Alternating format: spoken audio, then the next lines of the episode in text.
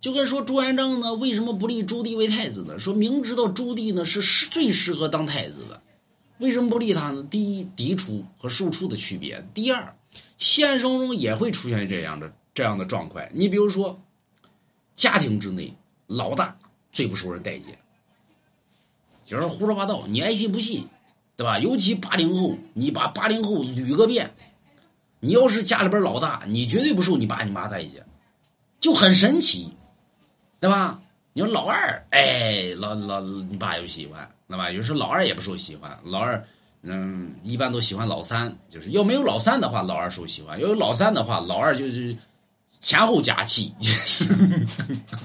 对吧？老二就最最受父母讨厌，对吧？这这个就是解释不了，就跟其实网络界里边对于这些事，你比如说前一段时间有个有个视视频，对吧？这个父亲呢走走路，对吧？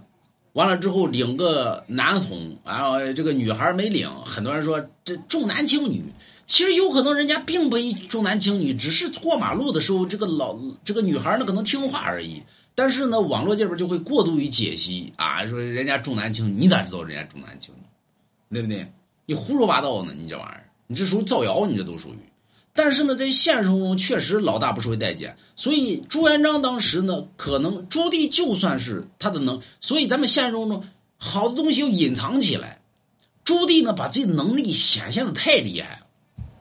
你看现实生活中呢，你要是真正有能力，对吧？该隐藏的隐藏一点，不要老显现。就是那爱在公司里边显摆那种人，对吧？最不受待见。就是你别说你能力强，老板还不喜欢你，操咋地啊？你要抢我公司呢？对吧？你这是要谋朝谋朝篡位呢，对不对？所以能力不能过大。你说他能力过大，用咱们现在的思想可能解析呢，说这个朱棣呢啊，就就就是能封太子。你要当皇上，你的儿子要是朱棣这样，你也不愿意封。你说为什么呢？自古以来，皇家无父子，对吧？他明知道朱棣能耐这么大，万一朱棣要超越了自己呢？那咋地呀？所以呢，皇帝过去就爱打压，那么就比如说你的能力越强，你爸越不喜欢你。